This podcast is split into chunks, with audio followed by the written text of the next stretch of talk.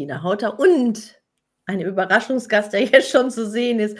Hallo und guten Morgen, liebe Gabriele Eckert. Guten Morgen, alle miteinander. Letzte Woche haben Tom und Uwe sehr intensiv über die Felder gesprochen, aus denen diese wunderbaren Informationen gezogen werden. Doch es könnten auf dem Weg zu Informationen doch einige kleine persönliche Hemmnisse auf dem Weg liegen, denn der Verstand hat ja immer noch seine persönliche eigene Geschichte. Und darum soll es heute gehen. Wie können wir nämlich die Geschichte wirklich hinter unser Altersbewusstsein gelangen? Und was könnte uns aufhalten? Liebe Gabriele, da bist du ja Expertin drin, denn du bist zugehörst, sage ich mal, auch schon lange zu dem Pool der Remote Viewer von den Anfängen. Ich habe die Geschichte von Tom und dir, weiß ich, ihr seid eigentlich die Urgesteine für mich im deutschen Bereich. Magst du mal ein bisschen was aus deiner Historie erzählen und vielleicht schon so einen kleinen Bogen spannen? Was sind denn da so Hemmschwellen, die uns begegnen können? Ja, vielen Dank, Martina. Ja, wie die Martina gerade schon gesagt hat, Urgestein im Remote Viewing. Ich selber habe äh, viele Jahre in Kalifornien gelebt und da ging es ja los, äh, dass Zivilisten ausgebildet wurden in dieser Kunst des Remote Viewings. Der Neuronprozessor bildet sozusagen das äh, Protokoll, nach dem wir vorgehen im Remote Viewing, im Computer ab. Mhm. Und ich hatte das Privileg, schon ein im ersten oder zweiten Jahr als einer der ersten Remote Viewer, die an die Öffentlichkeit gegangen äh, ist, dabei zu sein und selber das zu lernen.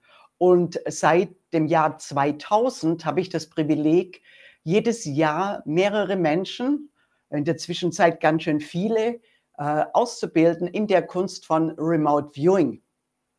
Also Darunter versteht man ja in der Fachsprache von Remote Viewing das erlernte Zugreifen auf das Feld, auf das morphische Feld, das Zugreifen auf Ereignisse, auf äh, Plätze, auf Begebenheiten und diese in dem Raum, in dem wir drin sitzen, aufzuschreiben und aufzuzeichnen, genauso wie das heute mit dem Neuronprozessor auch gemacht wird. Und über die vielen Jahre habe ich festgestellt, Menschen, die schon mal ihr ganz persönliches Informationsfeld aufgeräumt haben, die sind, tun sich viel, viel leichter mit dem Zugreifen auf Informationen, auf die man sonst keinen Zugriff hat. Und äh, das hat sich wieder gezeigt. Ich habe dieses Jahr ein ganz großes äh, Remote Viewing Seminar gehabt mit, mit äh, um die 80 Menschen und wir haben das online gestaltet. Das heißt, alle saßen zu Hause und ich hier in meinem Homeoffice. Und äh, es waren ganz schön viele dabei, so zwei Hände voll dabei. Die haben noch nicht ihr Feld aufgeräumt. Das heißt, die haben noch nicht CQM gelernt. Was versteht man unter CQM?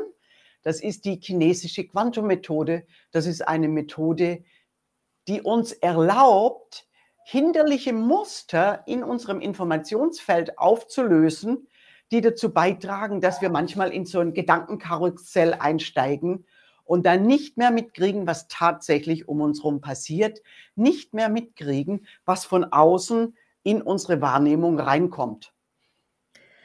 Ich habe äh, selber ja die Ausbildung gemacht und beim Kalibrierungsübungen, lieber Tom, äh, die du uns dann gegeben hast in der Ausbildung, war es dann so, dass es ein, ein, äh, ein Kalibrierungspunkt in, in, in Deutschland war. Und irgendwann war ich in meiner Geschichte da drin, dass ich immer irgendwas kreisen sah und ich war irgendwann felsenfest überzeugt, das sind Windräder. Das müssen Windräder sein. Und ich habe natürlich auch über die Jahre gelernt, dass man das rausschreibt und sich davon wieder frei macht. Und ich habe es immer wieder rausgeschrieben. Es wurde aber nicht besser. Es wurde eher schlimmer mit mir und meinen Windrädern, die ich da sah. Am Ende des Tages war es ein Leuchtturm, der natürlich auch so äh, fungierte. Tom, magst du mal erzählen, wie viel und wie, wie, wie man das nennt. Nämlich, das ist ja eine Wahrnehmung, die gar nichts mit dem Feld zu tun hatte, sondern in meinem Gehirngespinst landete eine Geschichte, an der ich mich festgehalten habe, wie du im Neuroprocessing damit umgehst oder wie die Teilnehmer damit umgehen sollen. Na, also wir können das tatsächlich ganz grundsätzlich halt für, für beide Methoden, weil sie ja eben historisch aufeinander aufbauen, äh, sozusagen klären. Ähm, im, Im einfachsten Fall ist es ja so, dass bestimmte äh, Aspekte, die ich wahrnehme, in mir eben etwas auslösen, gemäß meiner grundsätzlichen Programmierung und meiner gegenwärtigen Situation, Konfiguration. So. Und ähm, wenn ich auf einmal etwas Rotierendes wahrnehme und dann aus welchem Grund auch immer bei mir eben dieses synaptische Geflecht, ja, das, das Wahrnehmungsmuster ähm, Windräder einfach als erstes scharf geschaltet wird, ja, dann kommt das Bild natürlich hoch und ich werde es erstmal nicht mehr los. Und das nennt man dann historisch halt eine, eine analytische Überlagerung, Überlagerung, also Analytic Overlay. Und da gibt es eben halt ähm, ein, ein klar definiertes Prozedere, damit umzugehen. So. Und das ist eben das, was dir dort passiert ist. Und ähm, das heißt, die Bewegung, diese Rotationsbewegung des Leuchtturms, ähm, die kam so gar nicht durch. Hinterher, als wir dann aufgelöst haben, ähm, waren, ich sag mal, 80 Prozent der Daten stimmig. Die anderen 20 waren eben halt verschwommen, unscharf oder eben halt eigeninterpretiert. Und diese Eigeninterpretation, das ist das, was Gabriel eben angesprochen hat, die ist eben dann besonders stark und mächtig, wenn ich eben nicht aufgeräumt habe bei mir, weil ich dann eben halt meinen Affinitäten nachgehe, mein, meine Ängste blockieren mich, ich schaue auf bestimmte Dinge nicht hin. Das ist eigentlich das, was so, äh, also diese drei Sachen sind eigentlich die, die wir versuchen, ja, bestmöglich dann auch zu handhaben. Ne? Und das geht eben nur durch so eine Methodik wie von Gabriele zum Beispiel. Genau, und das ist natürlich auch der Trick, nämlich zu sagen, ich würde jetzt sagen, dass viele sagen, nein, ich bin da ganz clean, wenn ich das mache. Und husch ist ja doch was da aus unserem Momentum heraus und aus unserem Gelernten. Gabriele, was kann ich denn tun? Was hätte ich jetzt an deiner Stelle tun können? Ich bin ja auch CQMlerin, aber daran habe ich natürlich wieder, wie ist das? Dein Werkzeug hast du, du denkst nicht dran. Ähm, was hätte ich machen können vielleicht mit der Technik CQM meine Windräder loswerden? Hätte ich da was machen können?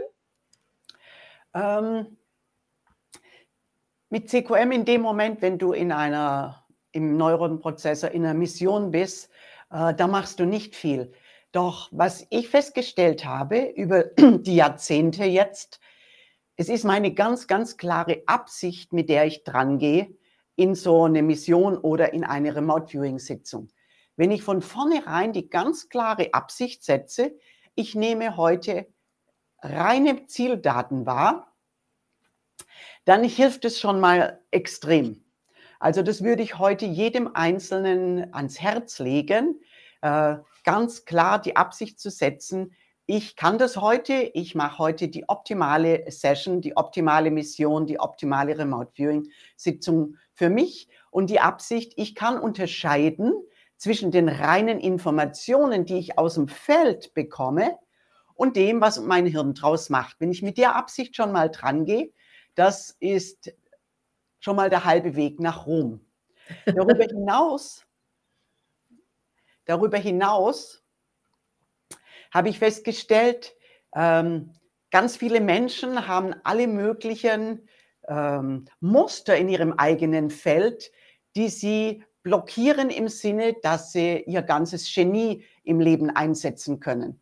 Die sie blockieren in dem Sinne, dass ständig solche Gedankenmuster auftauchen, kann ich nicht. Das ist ganz unbewusst. Wir denken, ja, circa 80.000 Gedanken pro Tag. Und auf der bewussten Ebene kriegen wir nur zwei bis drei Prozent mit. Deshalb diese unbewussten Gedankenmuster von kann ich nicht, kann ja wohl nicht sein, geht nicht, äh, ach, mir ist heute nicht äh, danach. Diese unbewussten Muster, die spielen sich ein und überlagern dann als Schwingungsmuster, ein Gedanke ist ja ein Schwingungsmuster, unsere tatsächliche Wahrnehmung. Und wenn jemand ein sogenanntes analytisches Overlay hat, also so eine Geschichte, so wie du gerade äh, erwähnt hast, du hast was äh, sich Drehendes gesehen und dein Gehirn hat Windräder draus gemacht. Dieses sogenannte analytisch, analytische Overlay hat ja immer etwas mit den Zieldaten zu tun. Und äh, ich sage zu den Menschen immer, eine, bevor wir in eine Session gehen, befrage immer deinen analytischen Verstand, wenn er sich da so einmischt und meint, ich weiß, was das ist, ich weiß, was das ist. Das muss eine, Wind, eine Windmühle sein. Wenn der sich einmischt, dieser analytische Verstand, sage ich zu den Leuten, befrage deinen analytischen Verstand, was sind jetzt die Qualitäten von dem, was du, lieber Verstand, meinst, dass das Ziel ist. Also die Qualitäten. Zum Beispiel in deinem Fall etwas, was sich dreht, etwas, was ein Zentrum in der Mitte hat und irgendwas, was sich außenrum dreht, äh, in Form von, von kleineren Teilen. Ähm, ich kann mich gut erinnern, als mir das so passiert ist, analytisches Overlay. Ich habe ein Trainingsziel bearbeitet wie du und mein analytischer Verstand ist, kaum dass ich eingestiegen war in die Session, äh, ist losgesprungen und hat behauptet, das ist jetzt das Opernhaus in Sydney. Ich wusste genau, das ist nicht das Ziel, aber mein analytischer Verstand hat behauptet, er weiß genau, es ist das Opernhaus in Sydney. Als das Ziel dann später aufgelöst wurde, habe ich wirklich gelacht. Denn das Ziel war nicht das Opernhaus in Sydney, sondern das Ziel war Mount Saint-Michel in Frankreich. So, was, ist die, was sind die Qualitäten von beiden Gebäuden? Mhm. Beide Gebäude sind von Wasser umgeben. Bei beiden Gebäuden gehen Menschen immer hin und gehen wieder weg. Beide Gebäude sind Orte der Kultur, der Aufführung, der Musik, der Performance. Beide Gebäude haben eine sehr, sehr markante Dachkonstruktion. Also die Qualitäten von beiden Gebäuden sind fast identisch. Doch mein Hirn hat behauptet, oder mein analytischer Verstand oder wer immer das ist, äh, das ist das Opernhaus in Sydney. Warum hat mein Gehirn das behauptet? Mein analytischer Verstand kannte Mount Saint-Michel zu genau diesem Zeitpunkt überhaupt nicht. Und dann sucht unser Gehirn oder unser Wahrnehmungsapparat, wer immer das ist, sucht immer nach dem nächstähnlichen, was bekannt ist.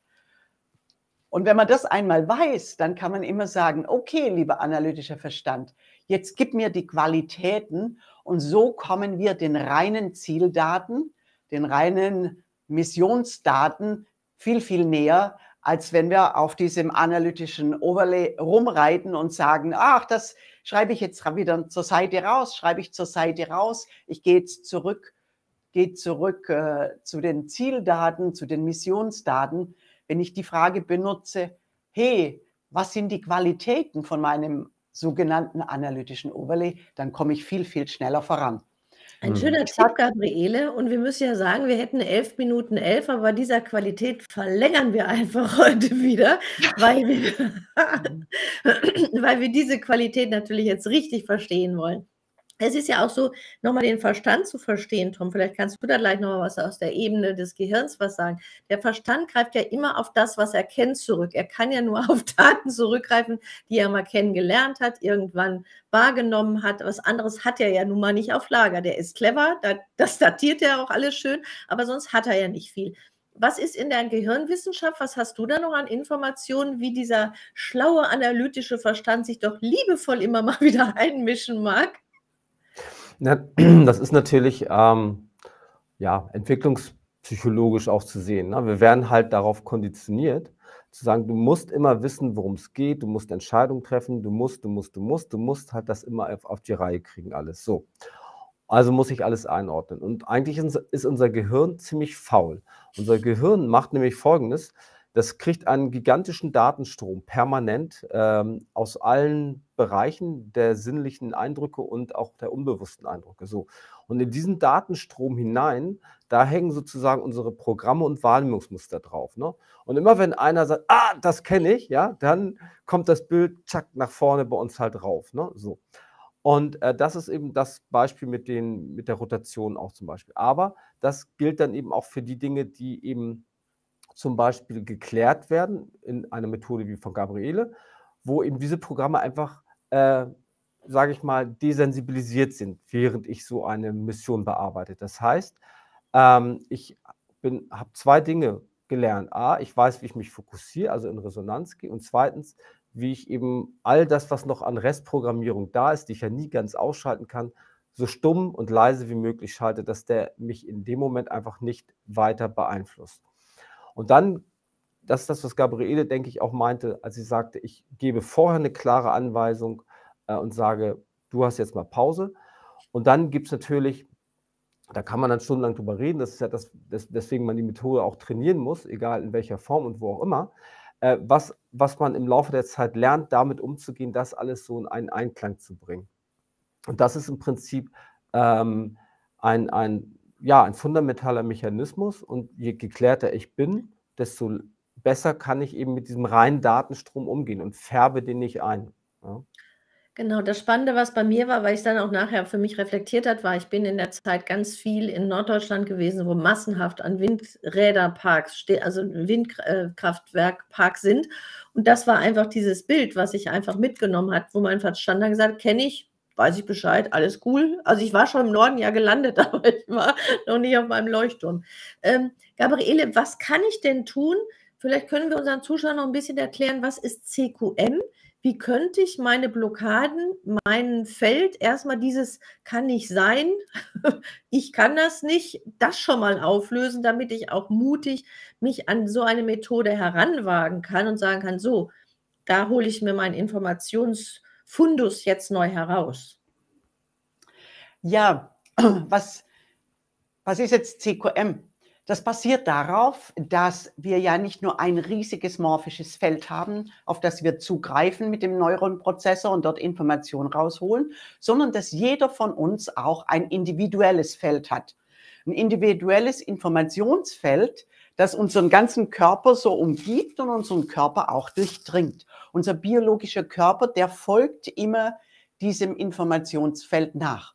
Und in diesem Feld wird restlos alles gespeichert, was jemals in unserem Leben so geschieht. Äh, alles, was wir erleben, wird im Feld gespeichert. Und die Dinge, die in unserem Alltag passieren, wo wir nicht mit einverstanden sind, wo wir sozusagen in Widerstand gehen, die erzeugen in unserem Feld Störmuster, sogenannte durcheinander geratene Schwingungsmuster. Und diese durcheinander geratenen Schwingungsmuster, die werden immer im unpassenden Moment angeregt. Also man kann sich das so vorstellen, wenn du jetzt gerade sagst, äh, ich bin durch Norddeutschland gefahren und da waren so viele, so viele Windräder. Ähm, wenn du das nur beobachtest, dann entsteht kein Störmuster im Feld. Aber in dem Moment, wenn du anfängst, währenddessen zu denken, meine Güte, die verschandeln ja die ganze Landschaft und du in dem Moment in Widerstand gehst, dann entstehen im Feld Schwingungsdurcheinander. Und sehen können wir die Schwingungsdurcheinander ja nicht, aber spüren können wir die. Weil diese Schwingungsdurcheinander, die werden immer, wenn von außen ein Signal auf uns zukommt, irgendein Informationsmuster zukommt, dann werden diese Schwingungsmuster in unserem individuellen, individuellen Feld nach dem Resonanzprinzip angeregt und fangen an, sich aufzuschwingen. So, ich habe hier auf meinem Tisch hier so ein Modell liegen von so einem Schwingungsdurcheinander. Könnte man die sichtbar machen, diese Schwingungsdurcheinander, die in unserem Feld sind, dann würden die in etwa so aussehen. So, da gibt es blau, gelb, grün, pink, orangige Teile. Wofür stehen alle diese Teile? Diese Teile, die stehen für die ganzen Informationen, die alle anwesend sind, just in dem Moment, als wir in Widerstand gegangen sind. Zum Beispiel, als du mit dem Auto unterwegs warst, dich umschaust und denkst, boah, diese Windräder, diese Windräder, die verschandeln die ganze Landschaft. Wer hat sich das ausgedacht? So, wenn du selber Auto fährst und diesen Gedanken hast, diesen Widerstandsgedanken, entsteht so ein neues energetisches Durcheinander im Feld. Bestandteil von diesem neuen Durcheinander im Feld ist dann dein Autofahren, das Geräusch vom Auto, je nachdem, sitzt du auf der Beifahrerseite oder auf der Fahrerseite, der Blick aus dem Auto, die Geschwindigkeit, das ist alles Bestandteil, Informationsbestandteil von diesem Durcheinander. Und jeder von uns hat zigtausende solche Schwingungsdurcheinander im Feld. Die meisten davon, die haben uns zugezogen, als wir ganz, ganz kleine Kinder waren. Und in dem Moment, wenn dann von außen wieder eine Information auf uns zukommt, die gleiche Frequenz hat, gleiche Amplitude, also gleichen Informationsgehalt, ein Schwingungsmuster von außen, ob das jetzt im Alltag ist oder ob das in einer Remote Viewing oder in einer Neuronprozessor-Mission ist, ist vollkommen egal. Es kann sein, jemand sagt was zu dir oder, oder du setzt dich ins Auto und fährst wieder über ein Land und siehst es wieder, dann fängt im Feld an, dieses Schwingungsdurcheinander, was entstanden ist, als du in Widerstand gegangen ist, sich so aufzublasen.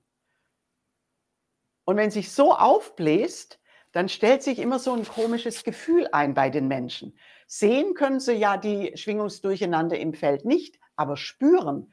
Wenn unsere Zuschauer da mal drauf schauen, so rum, so. da mal drauf schauen, wie spürt er sich an?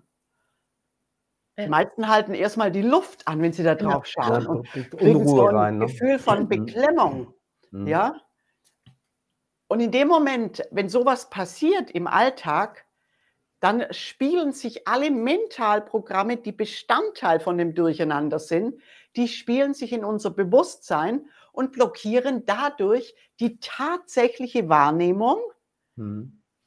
die von außen, also diese Information, die von außen auf uns zukommt, sondern unsere Wahrnehmung ist den ganzen Tag immer geprägt von diesen Durcheinander, die irgendwann sich so aufblasen. Und mit der chinesischen Quantum-Methode, da machen wir Folgendes. Wir spüren diese Störmuster im Feld auf und neutralisieren die. Und das Neutralisieren, das ist so einfach, dass die meisten Menschen denken, das kann gar nicht sein. Weil dieses Neutralisieren, das besteht aus einem Gedanken. Und dieser Gedanke besteht aus einem einzigen Wort. Und dieses Wort, das nennt sich korrigieren. Das nennt sich korrigieren. Und dieses Wort korrigieren, das ist die Abkürzung für eine längere Absicht, nämlich die Absicht, so ein vorgefundenes Störmuster im Feld aufzulösen, zu neutralisieren und in einen stärkenden Einfluss im Feld umzuwandeln. Und wenn man dieses Wort korrigieren losschickt, dieses Wort korrigieren ist mit genau der Bedeutung Störmuster auflösen, neutralisieren, in Stärke umwandeln, schon Milliardenmal im morphischen Feld verankert. Und wenn man dann nur dieses Wort korrigieren benutzt, dann lösen sich die durcheinander auf. Und wenn dann Information von außen auf uns zukommt, dann kann unser Gehirn die direkt verarbeiten und nicht durch diese Verfälschung, weil wenn so ein Schwingungsmuster so macht, dann wird das Signal, das von außen kommt, auch verfälscht und sagt uns, das ist die Windmühle oder das Opernhaus in Sydney. Also, wir sind jetzt bei 22, 23 Minuten. Liebe Gabriele, ich wusste, dass es hochspannend wird. Lieber Tom, jetzt müssen wir uns entscheiden. Gibt es jetzt einen dritten Teil heute? Gehen wir auf 33 Minuten. Als Weihnachten. Ich finde, da können wir nochmal Geschenke machen. Wenn Gabriele Zeit das zulässt. Teil, weil das ist so spannend, dass die Leute verstehen, ihre Schwingungsenergiefelder aufzulösen. Weil das ist ja das Thema, warum wir auch manchmal auch mal vom Verständnis her, Gabriele, dass die Menschen immer wieder in dieselben Muster fallen, immer wieder ähnliche Erlebnisse haben. Wenn ich so ein Muster nicht auflöse, dann bin ich in so einer Schallplattensprungübung drin. Die, äh, könnte man auch sagen, vielleicht, wenn es noch schön ist, ein Déjà-vu, aber äh, es ist meistens so, dass es mich ja ärgert, weil es sich immer wiederholt und immer ähnlich ist und oft die Herausforderungen größer werden. Wenn ich es nicht auflöse, wird das Ding meistens dicker, dieses Energie- Bubbelchen da, was erst klein ist, das bläht sich ja auch über Jahrzehnte auf. Ähm, lieber Tom, äh, die Sicht der Energiefelder im, in der Wissenschaft, was habt ihr da festgestellt? Wo sitzen diese Bubbles, die wir nicht sehen, die AOLs auslösen, äh, wie Gabriele das gerade erklärt hat?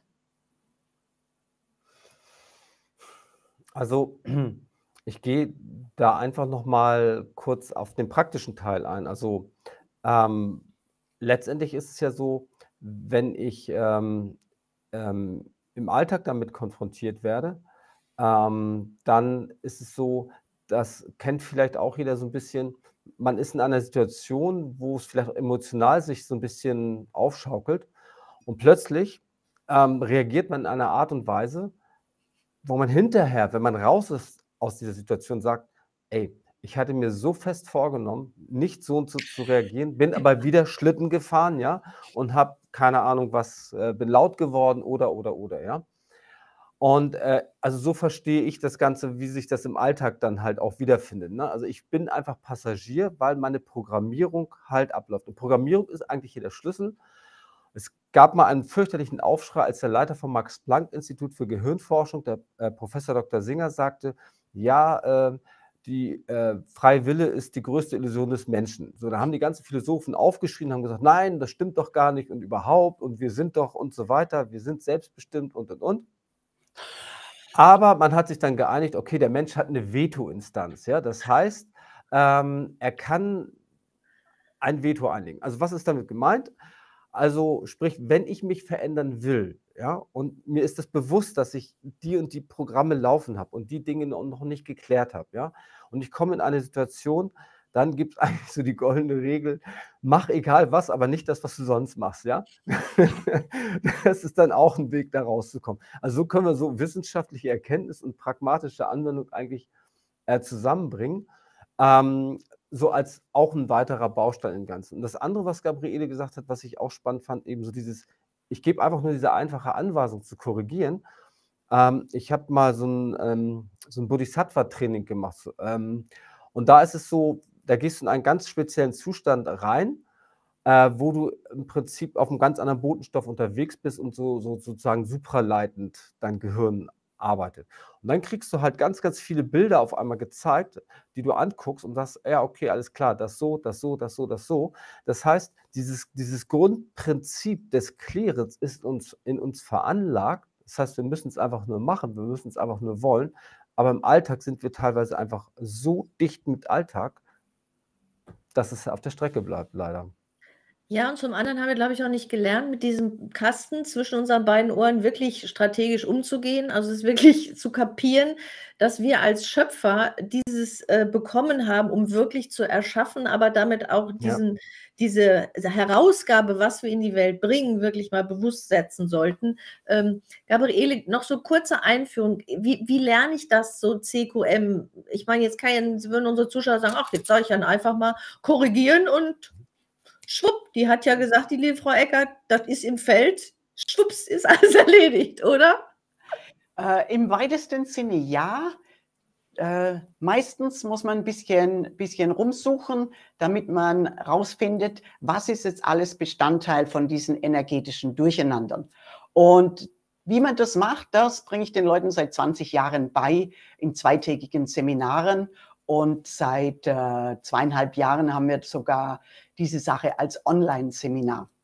Weil was unsere Zuschauer jetzt schon tun können, wenn sie eine Situation haben, die, wenn sie heute noch dran denken, die sich nicht gut anfühlt, zum Beispiel wenn sie mit jemandem gestritten haben oder wenn sie, wenn sie äh, sich geärgert haben, dann schaue ich mir die Situation an, stelle die sozusagen vor mich auf so eine virtuelle Bühne und alles, was sich da drin nicht wirklich, wirklich gut anfühlt, schicke ich einfach den Gedanken korrigieren drauf. Also, was da gesagt wurde, wenn sich das für mich persönlich nicht wirklich gut anfühlt, schicke ich den Gedanken korrigieren drauf. Also, was ich gesagt habe oder was die anderen gesagt haben, was gemacht wurde da drin, also was ich gemacht habe oder was andere gemacht haben, wenn sich das, wenn ich mir das nochmal betrachte, durch mein Bewusstsein. Ich stelle mir vor, ich habe so eine kleine Theaterbühne, die Situation mit dem Streit packe ich hier drauf. Und was da getan wurde oder nicht getan wurde, aber hätte getan werden sollen, wenn sich das für mich hier drin nicht wirklich gut anfühlt, einfach den Gedanken korrigieren, draufschicken. Und so kann ich eine Situation, äh, die mich gestresst hat in der Vergangenheit, einfach mir anschauen nochmal da kann sein, man schickt 10, 20 oder gar 30 Mal auf 30 Elemente in diese Situation den Gedanken korrigieren. Und wenn dann die gleiche Situation wieder auftaucht, die Absicht war ja, durch das Korrigieren im eigenen Feld all die Muster aufzulösen, die in unserem Feld verankert sind, dann kann sein, beim nächsten Mal, äh, entweder taucht genau die Situation nicht mehr aus, auf oder wir können uns absolut tiefenentspannt verhalten, so wie wir es uns vorgenommen haben.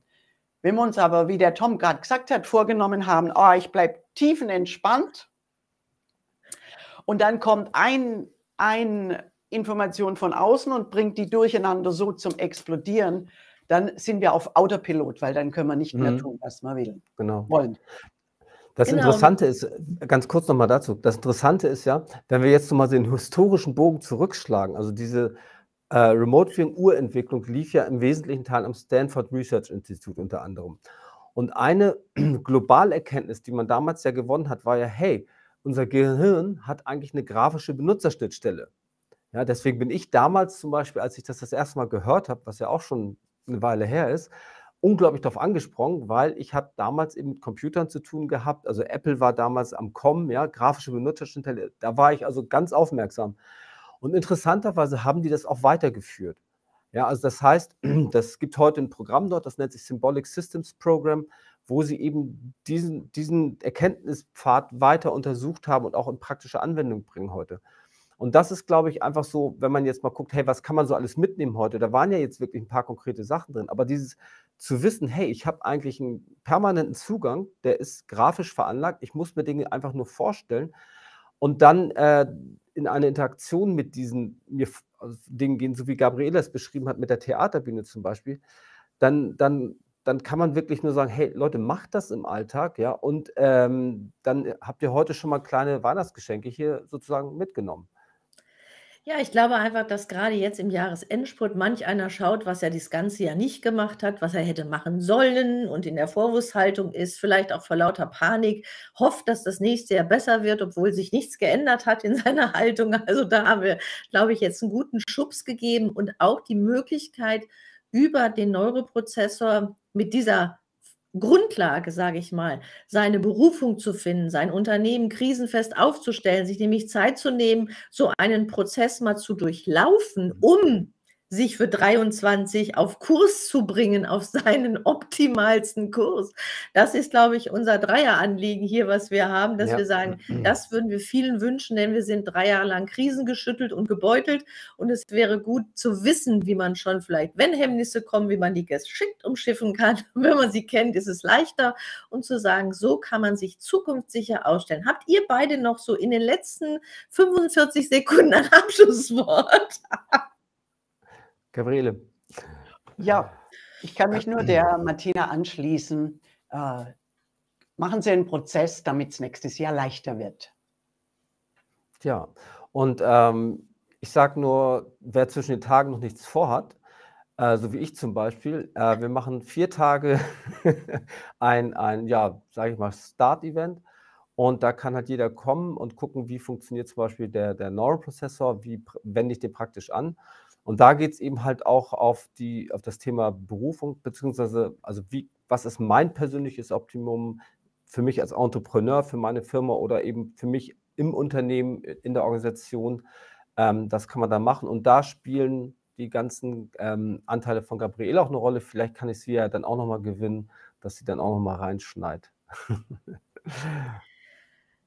Genau, das war Gehirnfutter im dreiteiligen äh, Sprung heute mit 33,20 Sekunden sozusagen. Ich wünsche euch allen einen frohen Jahresendspurt und sage bis zum nächsten Dienstag, lieber Tom. Alles klar. Bis dahin. Und dir, Gabriele, vielen Dank, Danke dass dir. du äh, uns beehrt hast heute. Danke für die Einladung. Alles klar. Bis dahin. Alles Gute. Tschüss.